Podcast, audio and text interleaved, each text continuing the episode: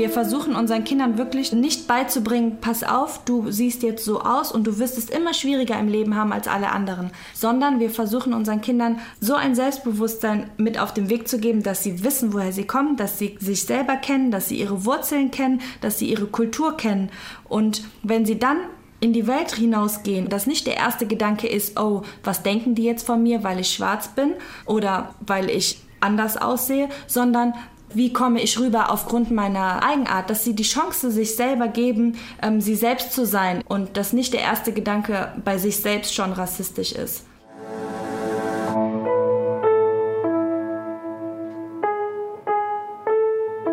Eltern ohne Filter, ein Podcast von Bayern 2.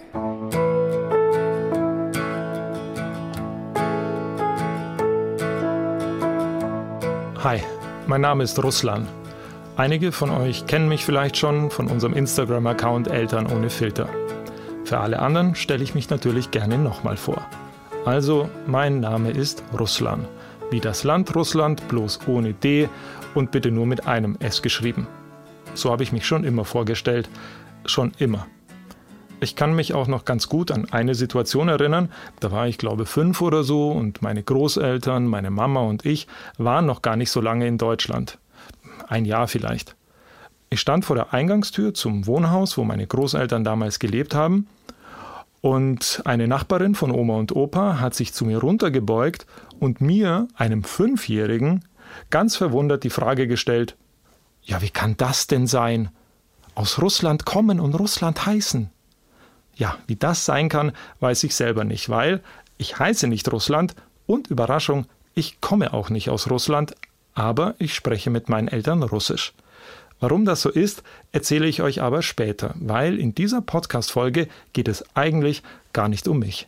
Ähm, ja, ich bin Justine, ich bin 31 Jahre alt, in Köln geboren, in Köln aufgewachsen, zwangsweise nach Leverkusen gezogen, aber sehr glücklich mittlerweile hier habe auch die ganz klassische Schullaufbahn durchlaufen bis fast zum Abitur.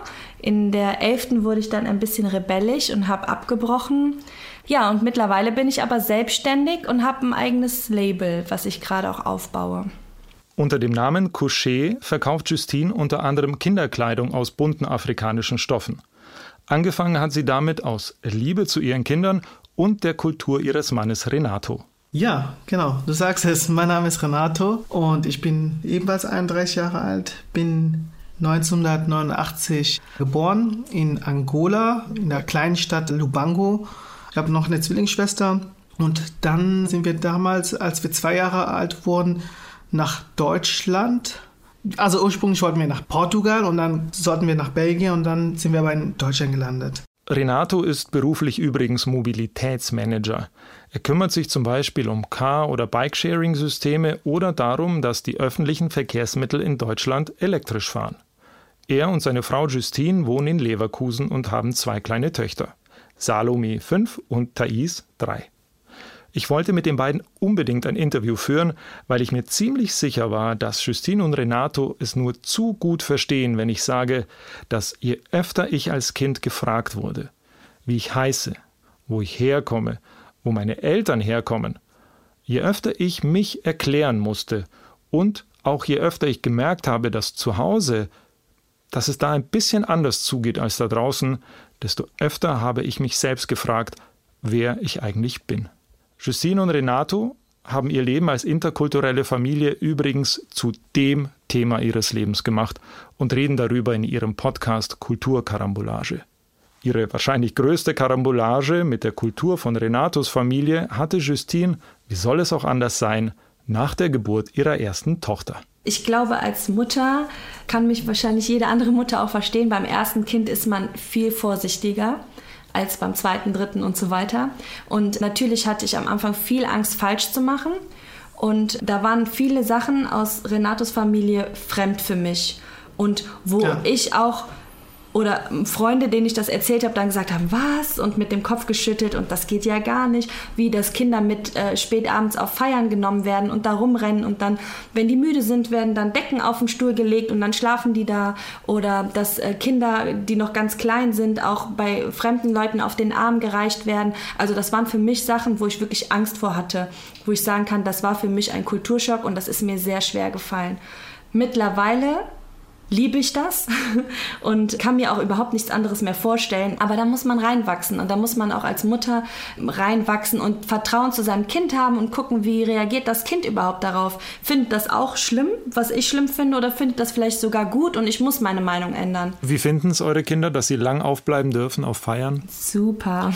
Sehr gut, ja. Also wir, das war uns auch sehr wichtig, da haben wir beide direkt kommuniziert. Ich fand, ich habe meiner Frau natürlich gesagt, wir können, die erste Hochzeit stand an, da war Salome auch noch ein Jahr alt oder so. Mhm. Und die gehen ja halt immer lange und äh, sind auch manchmal ein bisschen lauter. Da haben wir gesagt, wir gehen mal dahin und wenn wir merken, du fühlst dich nicht wohl, unser Kind fühlt sich nicht wohl, dann gehen wir nach Hause. Also da, für mich war es immer klar, wenn meine Familie, Kind und Mama sich nicht gut fühlen, dann müssen wir das nicht durchziehen oder so. Und das war für mich immer wichtig und das hat sich dann gepegelt und unsere Tochter hatte nichts da, dagegen, die mochte das, die mochte die Musik, die mochte die, die, ja. die Lautstärke, war jetzt nicht Konzertlautstärke, aber es war immer so ähm, ganz gut und ähm, ja. Wir waren jetzt letzte, letztens auf einer deutschen Hochzeit eingeladen eingeladen und da haben die sich auch total drauf gefreut und haben uns dann ganz komisch angeguckt, als sie gemerkt haben, da ist jetzt nicht Halligalli und Party Highlife, mhm. sondern eher ähm, gemütlich sitzen und erzählen. Da haben die uns wirklich entgeistert angeguckt und so, ja, bleibt das jetzt so? und da waren schon, ja, also die lieben das. Die lieben auch wirklich die, die, die Musik, die, die afrikanische die Feierkultur. Gerne, ja. ja, die lieben das. Viel von dem, was die beiden aus ihrem Alltag erzählen, kenne ich nur zu gut aus meinem Leben. Von meinen eigentlich geplanten Fragen bin ich übrigens schon komplett abgewichen. Ich kann mich zum Beispiel noch gut an meine Hochzeitsplanung erinnern. Ähnlich wie bei Renatos Familie wollte auch ich eher mehr Leute einladen, weil ich das auch von meinen Hochzeiten, also von den Hochzeiten in meiner Kultur so kenne. Da werden halt auch Leute eingeladen, da kann man sich nicht mehr so richtig daran erinnern, wann man die zum letzten Mal gesehen hat. Wir haben uns dann auf 60 Leute geeinigt. Und den Vorschlag meines Papas, pro Nase mal eine Flasche Wodka und ein Kilo Fleisch zu berechnen, haben wir zum Glück auch leicht abgeändert. Es wurde trotzdem ein Riesenfest und ich habe noch immer Wodka im Keller stehen. Und so rede ich mit Justine und Renato weiter über Familien, Kulturen und über unsere Gemeinsamkeiten, bis ich dann von den beiden wissen will, ob sie in Deutschland Alltagsrassismus erleben und wie sie damit umgehen was eigentlich fast jeden Tag oder alltäglich ähm, der Fall ist und woran man sich nicht dran gewöhnen kann, sind abwertende Blicke.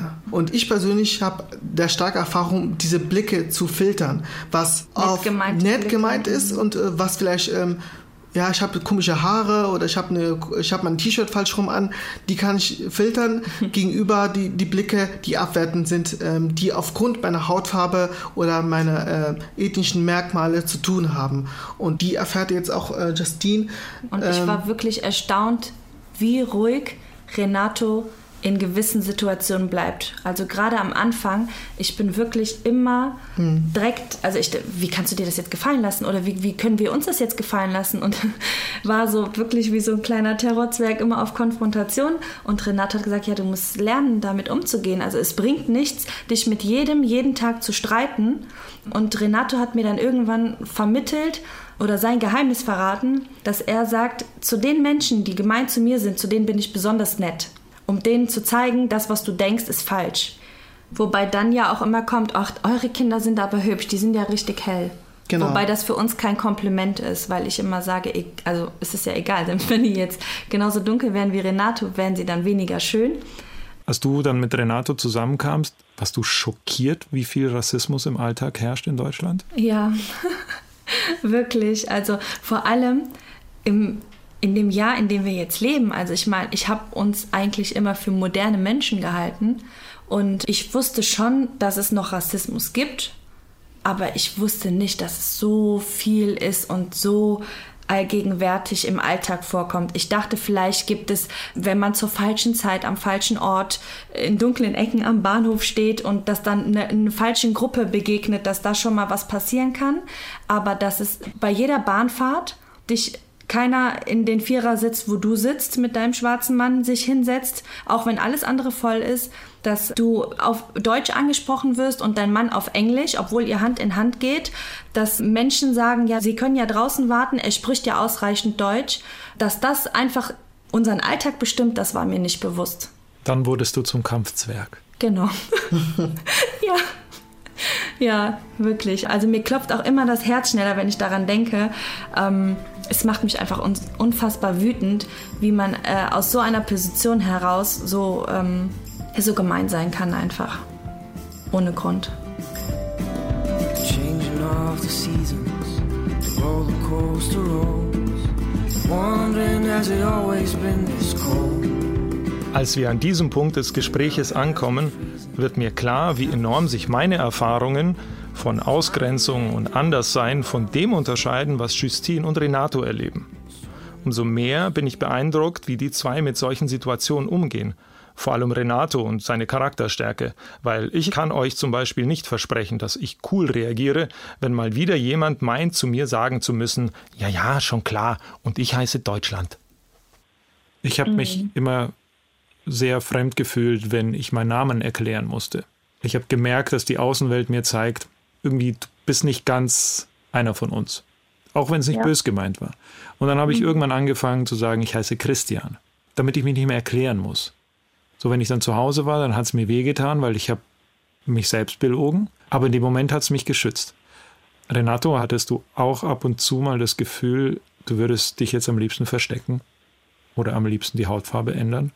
Ich habe die Frage immer mit Nein beantwortet. Das liegt einfach daran, weil meine Mutter mir so viel ähm, Kraft und Selbstbewusstsein mitgegeben hat diesbezüglich, dass ich einzigartig bin, dass ich ähm, der bin, der ich bin, also mit meiner Hautfarbe, dass die Hautfarbe, die ich trage, schön ist. Und die Hautfarbe, die meine Freunde tragen, die mich Freundinnen und auch weiß sind, dass die ihre Farben schätzen sollten und die auch wiederum meine Farbe schätzen sollten, weil das ist einzigartig. Und sie hat mir auch mal diesen Beispiel gegeben, ich soll mir vorstellen, die Welt in diesen Schwarz-Weiß-Filmen, also dass es keine Farben gibt. Und welchen Film würde ich eher angucken? Schwarz-Weiß-Film durchgängig oder ein, ein, Film, was bunt ist, wo man die Farben sieht, die, die verschiedensten Farben und Kreativität.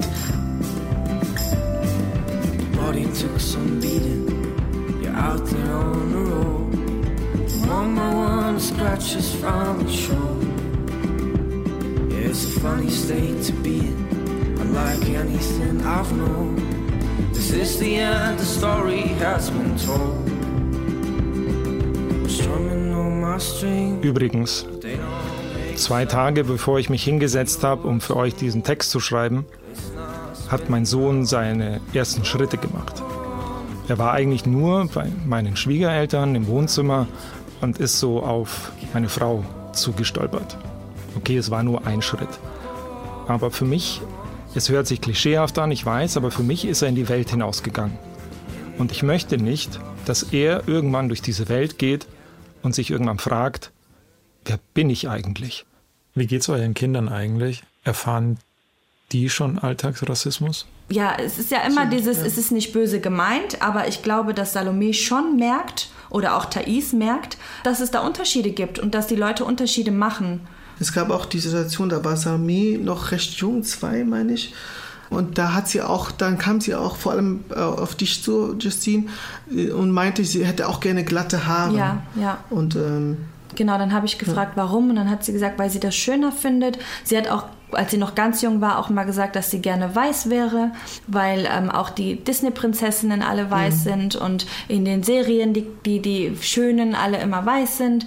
Und dann war mir klar, okay, wir brauchen noch mehr Bücher, wir brauchen Malbücher mhm. mit ähm, Frisuren, mit Afro-Frisuren, mit ähm, Prinzessinnen, die ein Afro tragen. Und es ist findbar im Internet. Es kostet zwar das 15-fache, aber es ist findbar. Und ja, wir versuchen unseren Kindern wirklich zu sagen, also nicht beizubringen, pass auf, du siehst jetzt so aus und du wirst es immer schwieriger im Leben haben als alle anderen, sondern wir versuchen unseren Kindern so ein Selbstbewusstsein mit auf den Weg zu geben, dass sie wissen, woher sie kommen, dass sie sich selber kennen, dass sie ihre Wurzeln kennen, dass sie ihre Kultur kennen.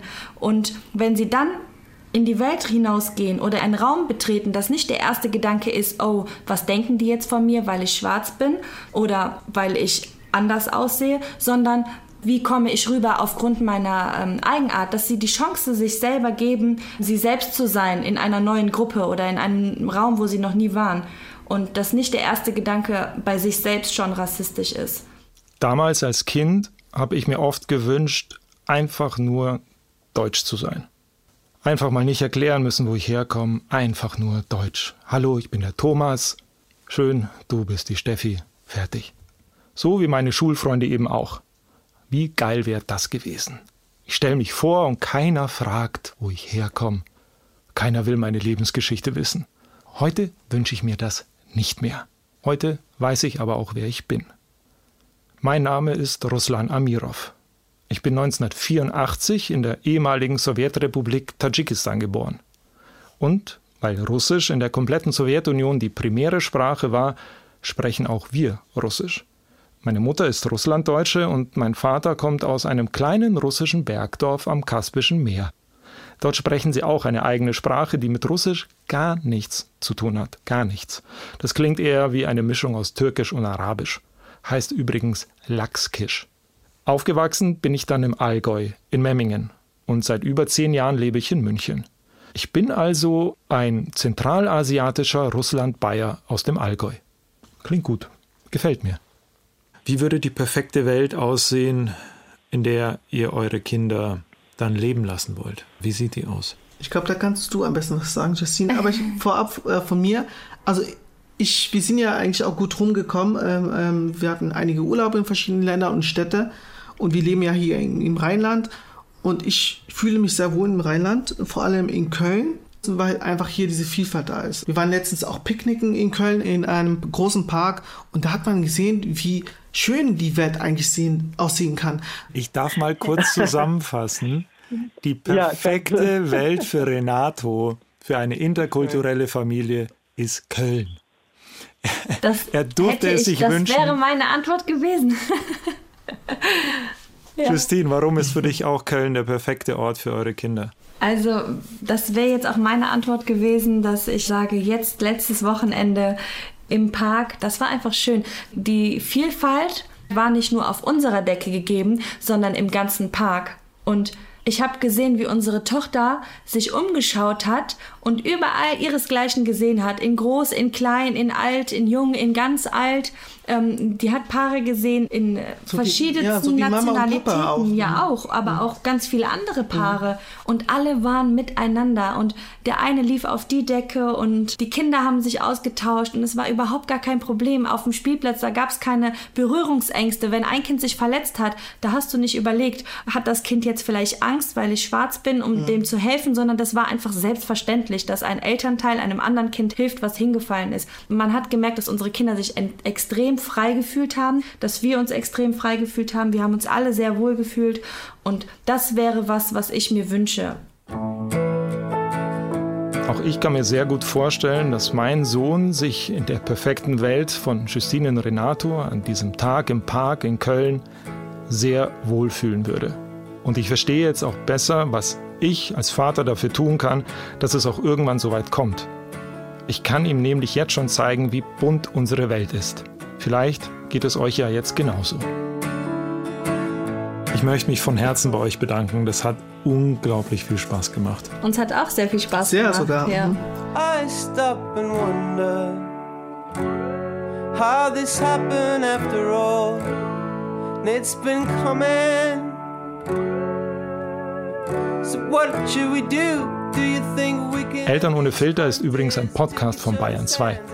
Die Redaktion hatte diesmal Christina Weber und produziert hat Henriette Hirschberger. Falls ihr mir auch von eurer Herkunft erzählen wollt, von den Kulturkarambolagen in eurer Familie, dann folgt uns doch auf Instagram. Und nächste Woche spricht Christina hier mit Michael über seinen Glauben und was er ihm als Vater bedeutet.